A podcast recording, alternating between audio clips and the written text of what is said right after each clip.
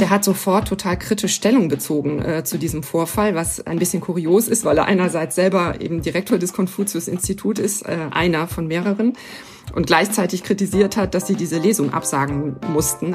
Reicht der lange Arm der chinesischen Regierung schon bis nach NRW? Wird die China-Forschung hier in der Region von der Volksrepublik beeinflusst? Und welche Rolle spielen die Konfuzius-Institute dabei? Schauen wir jetzt drauf. Rheinische Post Aufwacher. News aus NRW und dem Rest der Welt. Hallo und herzlich willkommen zum Aufwacher am Wochenende. Und am Wochenende widmen wir uns ja immer einem Thema etwas intensiver. Von Montag bis Freitag hört ihr an dieser Stelle den regulären Aufwacher mit Nachrichten hier aus der Region ab 5 Uhr. Und egal, ob ihr jetzt am Samstag oder am Sonntag diesen Podcast hört, oder irgendeinen anderen Podcast unter der Woche. Wir würden uns freuen, wenn ihr uns folgen würdet und uns abonniert in eurer Podcast-App. Vielen Dank dafür. Und heute geht's um ein Thema, was uns schon die ganze Woche so ein bisschen beschäftigt hat und zu dem sich dann am Freitag auch noch CDU-Bildungsministerin Anja Karliczek geäußert hat. Sie hat nämlich deutliche Kritik geübt an den Konfuzius-Instituten, die teilweise mit deutschen Universitäten kooperieren. Was ist in dieser Woche passiert? Zwei Autoren wollten an der Uni in Duisburg-Essen ihr neues Buch über Chinas Staatspräsidenten Xi Jinping vorstellen. Die Volksrepublik China hat aber offenbar was gegen und hat Druck ausgeübt auf den Veranstalter eben dieses Konfuzius-Institut.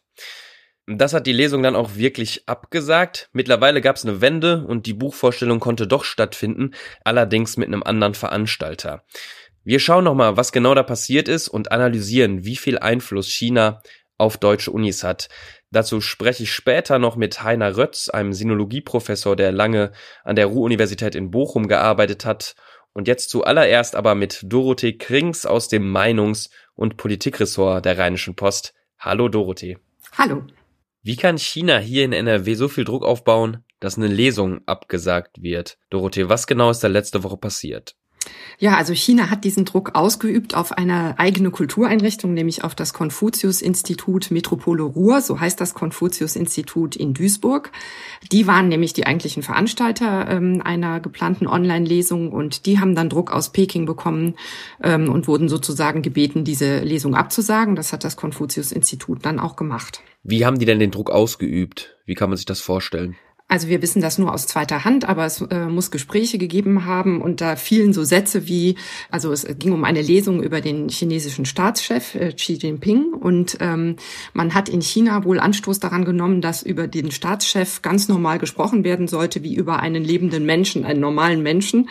In unseren Ohren klingt das ja völlig kurios, aber anscheinend hat äh, der Staatschef in China mittlerweile einen solchen Status, dass man äh, in Peking eben nicht wollte, dass über einen angeblich unantastbaren Unklaren und Unbesprechbaren, das waren wohl zwei Vokabeln, die gefallen sind, hier einfach äh, diskutiert wird, so ganz profan über den Lebensweg und was er für politische Ziele verfolgt. Du hast ja auch mit einem der Autoren gesprochen, telefoniert, da hören wir auch gleich einen Ausschnitt draus, einen O-Ton, nämlich mit Stefan Aust, dem Herausgeber der Zeitung Die Welt, was sagen er und sein Co-Autor Adrian Geiges denn zur ursprünglichen Absage? Ja, also ich habe mit Stefan ausgesprochen, einem der Autoren ähm, der Biografie, und äh, der war äh, deutlich überrascht, nämlich ähm, er schätzt den Charakter seines Buches ganz anders ein und war überrascht davon, dass das ähm, solche Wirkungen in Peking erzielt hat. Und er hat mir Folgendes gesagt. Das ist ja kein Pamphlet, dieses Buch, und, und eine sehr sachliche und, äh, wie ich finde, abgewogene äh, Darstellung der Lebensgeschichte und des Einflusses äh, von äh, Xi Jinping und der Veränderung Chinas, seitdem er dort an der Macht ist. Mhm. Deswegen haben wir uns eigentlich gar nicht dabei gedacht, ähm, als wir diese beiden, diesen Doppeltermin da gemacht haben im Konfuzius-Institut und waren deshalb wirklich was erstaunt, als die plötzlich äh, äh, so radikal plötzlich abgesetzt wurden. Also man kann daran sehen, ne, ähm, die beiden haben ein sachliches Buch geschrieben, darum geht's ihnen äh, gerade. Sie wollen ähm, darüber aufklären, was in China im Moment äh, der Fall ist und ähm, waren darum total überrascht von dieser harschen Reaktion aus Peking. Ja, wir haben es beide jetzt schon mehrmals gesagt, wir haben schon gehört, organisiert wurde das Ganze vom Konfuzius-Institut hier in Duisburg. Was ist denn das überhaupt? Ja, also diese Institute, die gibt es weltweit, über 500 Stück. Ähm, seit 2004 macht äh, China sozusagen Kulturpolitik über diese Institute. Das sind staatliche Bildungseinrichtungen, die werden auch vom Bildungsministerium äh, organisiert und finanziert in China. Und die bieten also weltweit ähm, sowohl Kulturveranstaltungen als auch Sprachkurse an. Und weil gerade das Sprachelernen natürlich etwas ist, was eine große Affinität zu Universitäten hat, gibt es ähm, in unterschiedlichen Städten unterschiedlichen Grad von Zusammenarbeit mit Hochschulen. Also das kann bis dahin gehen, dass die Institute richtig an den Hochschulen angesiedelt sind ähm, und dann auch Sprachlehrer ausgetauscht werden oder sogar der gesamte Sprachunterricht für Chinesischstudierende an dem Institut oder durch Lehrer des Instituts äh, stattfindet. Es gibt aber auch Hochschulen, die das eben mittlerweile ähm, sehr viel kritischer sehen, sich entweder ganz getrennt haben von dieser Zusammenarbeit oder nur noch ähm, sozusagen Personal identisch verwenden, also Sprachlehrer, die sowohl am Konfuzius-Institut als auch an der Uni dann unterrichten. Aber ursprünglich ist es eigentlich sozusagen eine Kulturbotschaftseinrichtung äh, von China. Solche Einrichtungen oder zumindest ähnliche Einrichtungen gibt es aber ja auch in Deutschland. Ich denke da zum Beispiel ans Goethe-Institut. Warum gibt's bei China Kritik, wenn die das machen?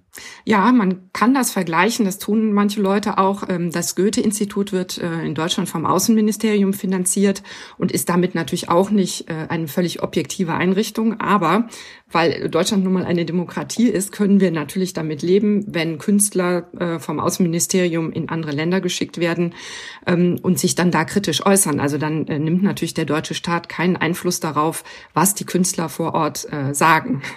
Also das ist dann der große Unterschied. Äh, wie wir jetzt sehen, ähm, ist das bei China eben ganz anders, sondern da wird jetzt sehr genau geschaut, welche Art von Veranstaltung findet äh, sozusagen auf chinesische Einladung in Deutschland statt, was wird da gesagt und wenn irgendwas was Kritisches zu erwarten ist, äh, scheint es eben mittlerweile Alarmglocken zu geben, die dann noch ausgelöst werden. Also das kann man insofern dann doch nicht vergleichen. Es geht dann einfach um das staatliche System, was jeweils dahinter steht, wenn es an das Thema Meinungsfreiheit geht. Du sagst mittlerweile, gibt es das schon länger, dieses Phänomen, dass China da Druck ausübt, auch über die Konfuzius-Institute, oder ist das ein neues Phänomen? Also es ist schon lange ein Thema. Es gibt ähm, äh, diverse Politiker zum Beispiel, die sich kritisch zu der Nähe zwischen deutschen Hochschulen und Konfuzius-Instituten geäußert haben. Die FDP zum Beispiel, auch Teile der Jungen Union haben das schon länger auf dem Zettel, ähm, weil es ja klar ist, dass äh, sowas wie Sprachunterricht nicht völlig objektiv ist. Also dass man über die Art, wie man Lektionen zusammenstellt, wie man Lehrpläne erstellt und so weiter, auch immer ein Bild transportiert. Und ähm, insofern gab es schon lange Kritik daran, dass deutsche Hochschulen so eng mit den Konfuzius-Instituten äh, zusammenarbeiten.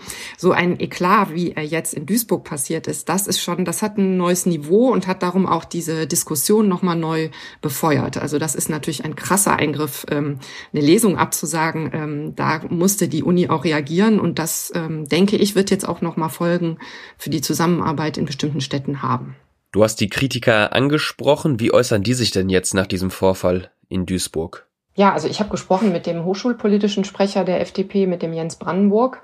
Und ähm, der hat halt gesagt, ähm, er warnt schon so äh, lange davor, dass es Einflussnahmen von China über die Konfuzius-Institute auf deutsche Hochschulen äh, gibt. Und jetzt äh, an diesem Fall äh, sei eben mal unübersehbar geworden, dass es diese Zensur gibt. Ähm, also er hat sich da ganz deutlich äh, geäußert und hat gesagt, also ähm, die Meinungsfreiheit wird mit Füßen getreten in China. Ähm, da wird auf Regimegegner äh, eingeprügelt und ähm, ihm reicht das nicht, dass Hochschulen hier versichern, sie gingen kritisch mit dem um, was an den Konfuzius-Instituten angeboten wird, sondern er will da wirklich eine ganz strikte Trennung und hat auch nochmal den Punkt stark gemacht, dass ähm, Lehrmaterial und die Schulung von chinesischen Lehrkräften natürlich auch ein Einfallstor sein können, was man vielleicht nicht so auf den ersten Blick sieht und was nicht so krass deutlich wird, wie jetzt so eine Absage einer Lesung, ähm, aber auch das seien Einflusswege und ähm, ja, er setzt sich darum schon seit Jahren dafür ein, äh, auch mit kleinen Anfragen im Parlament, also versucht da auch die politischen Wege zu beschreiten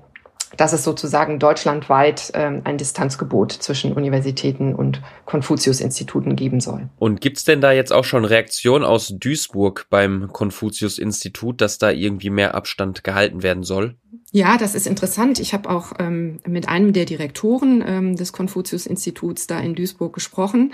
Der ist zugleich auch Professor äh, an der Universität in Duisburg, Markus Taube.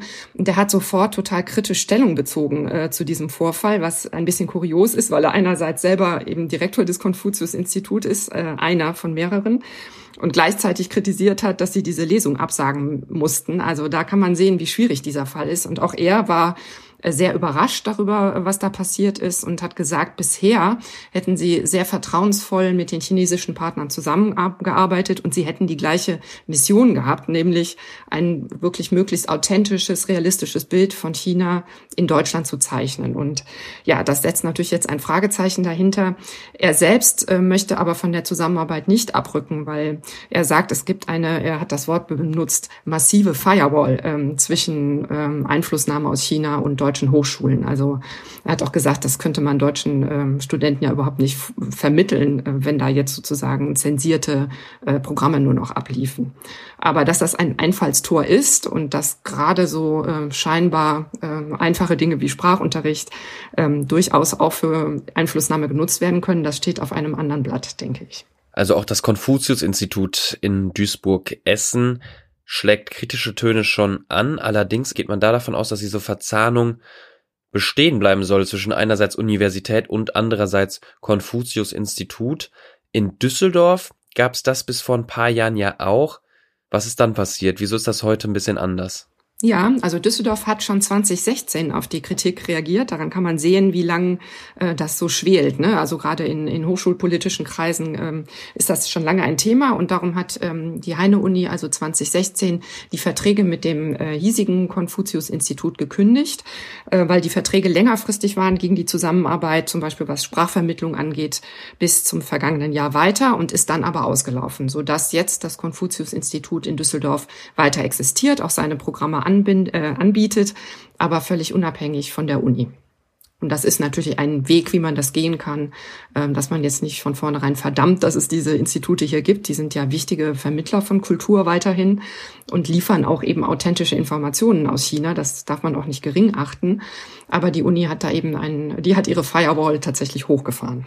Das ist ja ein sehr interessanter Punkt. Steckt die Forschung da auch in so einer Art Dilemma, also dass jetzt Forschende an der Uni abwägen müssen, ob noch Kooperationen stattfinden können mit China, weil eventuell Druck aufgebaut wird? Also ist das ist das eine Abwägungssache, China-Forschung? Das denke ich auf jeden Fall. Also das ist ja auch, ähm, wenn äh, ein Professor wie der äh, Markus Taube sagt, äh, wir wollen das jetzt nicht, nicht sofort alles beenden, dann ist das natürlich das berechtigte Interesse, dass man gute Kontakte, die bisher auch gut funktioniert haben, jetzt nicht äh, irgendwie kappen will. Also ich denke, äh, das Zauberwort ist Transparenz. Also man äh, kann in einem, also in Partnerschaft mit einem Land wie China, ähm, äh, muss man einfach transparent damit umgehen, welche Interessen es gibt, welche möglichen Einflussnahmen passieren können und dann gucken, mit welchen äh, Partnern man was realisieren kann. Aber das ist eben ganz wichtig, dass man da nicht versucht, was zu verschleiern oder so. Das ist in dem Fall aber auch nicht passiert. Man ist ja offen mit allem umgegangen. Ähm, und dann muss man gucken, unter welchen Vorzeichen Transfer weiter möglich ist. Und dass der wichtig ist, ist ja völlig klar. Also China ist so ein einflussreiches, äh, so aufstrebendes Land ich denke, dass das äh, toll ist, dass viele Studierende sich ähm, das antun wollen, diese Sprache zu lernen, sich mit der Kultur auseinandersetzen. Das muss ja weiter gefördert werden. Und ähm, ich denke, man sollte da auch alle Kanäle nutzen, die es gibt, aber eben nicht naiv. Dann lass uns doch jetzt nochmal auf die vergangene Woche schauen. Die Lesung konnte ja mittlerweile doch stattfinden als Online-Veranstaltung. Das war auch ursprünglich so geplant. Allerdings war die Uni Duisburg selbst jetzt Veranstalter und eben nicht mehr das Konfuzius-Institut. Und auch die Uni Duisburg hat die ursprüngliche Absage scharf kritisiert. Wie war das denn jetzt? Da hat man da noch was von der Kritik gespürt? Ach, das war eigentlich so ähnlich wie das Buch, ein ganz nüchternes Buch. Es war das eben auch eine ganz unaufgeregte Veranstaltung, wo dann ähm, tatsächlich über das Buch geredet wurde, über die Figur des chinesischen Staatschefs, auch darüber, was passiert ist natürlich. Aber das war jetzt alles gar nicht irgendwie ein äh, großer Skandal oder so. Ähm, das Ostasien-Institut äh, von der Uni Duisburg-Essen war jetzt Veranstalter ähm, und es hat dann natürlich kritische Fragen geben können und so weiter. Also das war sozusagen, ähm, hat die Uni da jetzt durchgesetzt, was äh, auch ihr Anspruch sein muss, nämlich eine äh, kritische, offene, äh, völlig ohne Häme äh, stattfindende Veranstaltung zu einem Buch. Die Veranstaltung konnte also stattfinden hierzulande. In China selbst gab es in den letzten Jahren allerdings neue Gesetze. Ich denke da auch an das Sicherheitsgesetz in Hongkong. Das macht Stiftungen und Nichtregierungsorganisationen grundsätzlich schwieriger, in China zu arbeiten. Erwartest du, Dorothee, dass der Austausch noch weiter erschwert wird, wenn jetzt sogar schon der Druck hierzulande ausgeübt wird? Ja, ich glaube schon, dass das auf jeden Fall ein qualitativer Unterschied ist, äh, was da jetzt gerade in Duisburg passiert ist. Also das ist schon was, ähm, was jetzt äh, natürlich alle Partner hier in Deutschland sehr vorsichtig machen wird demnächst, wenn es darum geht, welche Programme setzen wir an, welche Zusammenarbeiten äh, sind möglich. Insofern war das natürlich kein guter Tag, dass das passiert ist. Andererseits hat es vielleicht ein bisschen mehr Realismus ins Spiel gebracht und ähm, man weiß jetzt, woran man ist und was passieren kann und ähm, muss jetzt so den, den Dialog fortsetzen. Also es gibt auch äh, Stimmen, die sagen, gerade jetzt äh, müssen wir den Dialog fortsetzen und ähm, offen darüber reden, warum das in Deutschland ähm, ja wirklich ähm, äh, so viel ähm, Aufregung erzeugt hat. Das war ja auch richtig, ne? dass da so breit drüber diskutiert wurde, war sicher heilsam. Gab es im Nachhinein jetzt überhaupt nochmal eine Reaktion von chinesischer Seite zum aktuellen Fall? Nee, die haben sich nicht mehr geäußert. Nee, es gibt keine offiziellen Stellungnahmen dazu. Sagt Politik- und Meinungsredakteurin Dorothee Krings von der Rheinischen Post. Vielen Dank, Dorothee. Ja, bitteschön. Und wir schauen jetzt noch auf die akademische Dimension des Ganzen und das machen wir mit dem Sinologen und China-Wissenschaftler Heiner Rötz, der jahrelang an der Ruhr-Universität Bochum gelehrt hat, mittlerweile im Ruhestand ist. Herr Rötz, wir haben hier gerade im Podcast schon über die Konfuzius-Institute gesprochen. Auch in Bochum gibt es eine große Fakultät für Ostasienwissenschaften. Da waren Sie lange Zeit tätig, geben immer noch Seminare. Es gibt aber kein solches Institut in Bochum, anders als in Duisburg zum Beispiel. Wieso nicht? Der Gründung des Duisburger Instituts ging meines Wissens eine Initiative der Stadt Duisburg voran. Äh, Duisburg ist ja ein Verkehrsknotenpunkt im China-Handel, deshalb bestand dieses Interesse. Und eine äh, derartige Initiative gab es in Bochum nicht. Und ich selbst hätte mich ihr allerdings auch sicher nicht angeschlossen. Und ich vermute auch die Bochumer Ostasienwissenschaften im Ganzen nicht, so wie ich sie äh, kenne. Denn man holt sich mit diesen Instituten bei allen Vorteilen, die sie auch äh, bieten mögen, doch ein großes Problem ins Haus und zumal an eine Uni. Was sind das in Ihren Augen für Probleme? Was meinen Sie damit? An den Konfuzius-Instituten äh, sind ja immer zwei Seiten beteiligt. Einmal äh, das chinesische Bildungsministerium und dann die deutsche Universität. In der Regel ist das eine ostasienwissenschaftliche Abteilung. Und von chinesischer Seite sind die Institute eindeutig ein Politikum. Also sie sollen zwar keine offene Propaganda betreiben, aber doch eine Art weicher Sympathiewerbung äh, für China. Das soll doch dabei äh, herauskommen. Und die deutsche Seite, also zum Beispiel eine sinologische Abteilung einer Universität, die möchte in der Regel ihre Beteiligung nicht als ein Politikum sehen, sondern äh, sie betrachtet das, was die Konfuzius-Institute äh, bieten, als ein politisch äh, harmloses kulturelles Beiprogramm zu ihrem eigentlichen Lehrangebot. Nun liegt allerdings in dieser Konstellation selbst äh, natürlich auch wieder ein Politikum, insofern sie ja dazu führt, dass bestimmte politisch aufgeladene Themen gemieden werden. Und hier im konkreten Fall ist die Brisanz offenbar falsch eingeschätzt worden, sodass das dann so äh, eskalierte.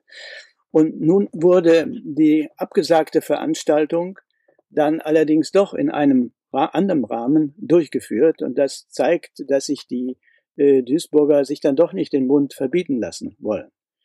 Gleichwohl bleibt das Problem, dass man sich mit diesen Instituten in einer Universität, wohlgemerkt, einen Raum der Unfreiheit leistet. Warum müssen sie also ausgerechnet an Universitäten angesiedelt sein? Und das ist eine Frage, äh, die man sich nun sicherlich erneut stellen wird. Wie unabhängig ist denn die China-Forschung an deutschen Unis und Hochschulen Ihrer Meinung nach? Gibt es da auch schon Versuche der Einflussnahme? Der Arm Chinas ist bislang nicht so lang, dass äh, kritische Forschung im Ausland oder missliebige äh, Stellungnahmen verhindert werden könnten. Aber immer wenn Geld im Spiel ist, dann gibt es einen Hebel. Zum Beispiel im Falle von Stiftungsprofessuren. Und mit der äh, voranschreitenden Kommerzialisierung des Bildungssystems, wie sie zum Beispiel in Großbritannien äh, zu beobachten ist, da werden die Möglichkeiten dann äh, größer. Es ist auch prinzipiell nicht ausgeschlossen, dass man als Ausländer im Zugriffsbereich von China, etwa in Hongkong, für etwas verantwortlich gemacht wird, was nach dem dortigen neuen äh, Sicherheitsgesetz unter einen sehr, sehr äh, weit gefassten Subversionsverdacht fällt. Und wie sehr politische und ökonomische Interessen ein wissenschaftliches Ethos auflösen können, das zeigt sich auch hier in Deutschland im Moment in der Kooperation so gut wie aller Wissenschaftsinstitutionen, der Universitäten, der Max-Planck-Institute, der DFG und so weiter mit großen internationalen Wissenschaftsverlagen, äh, die, um Zugang zum chinesischen Online-Markt zu erhalten, dort in Kooperation mit der chinesischen Zensur bestimmte Artikel zu politisch brisanten Themen sperren.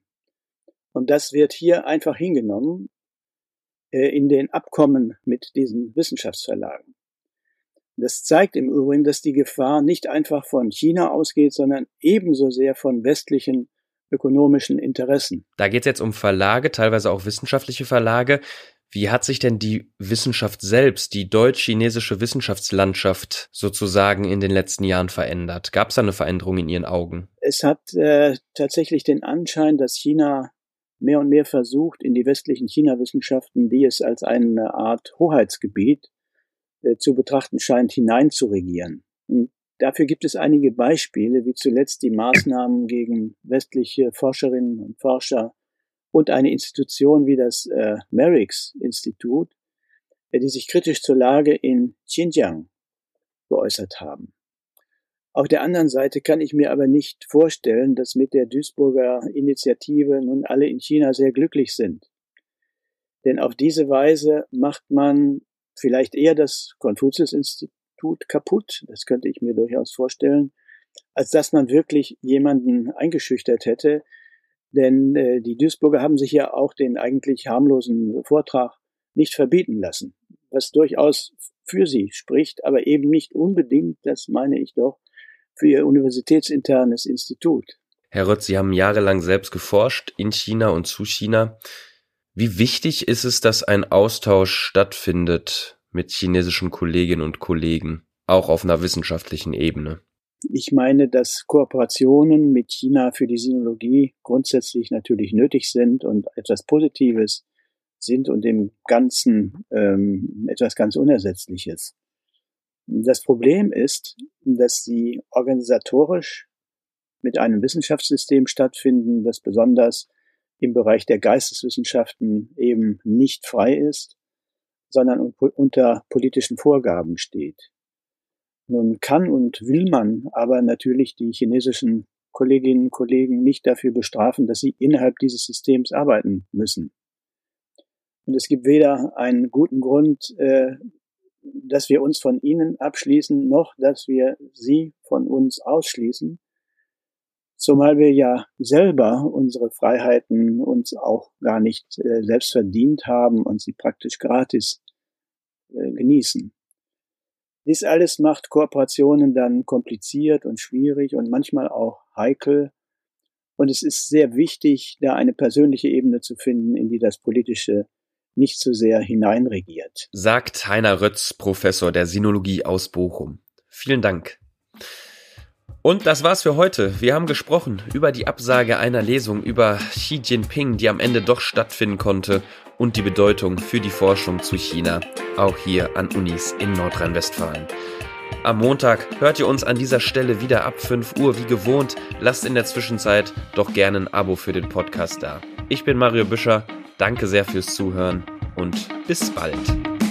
Mehr Nachrichten aus NRW gibt's jederzeit auf RP Online. rp-online.de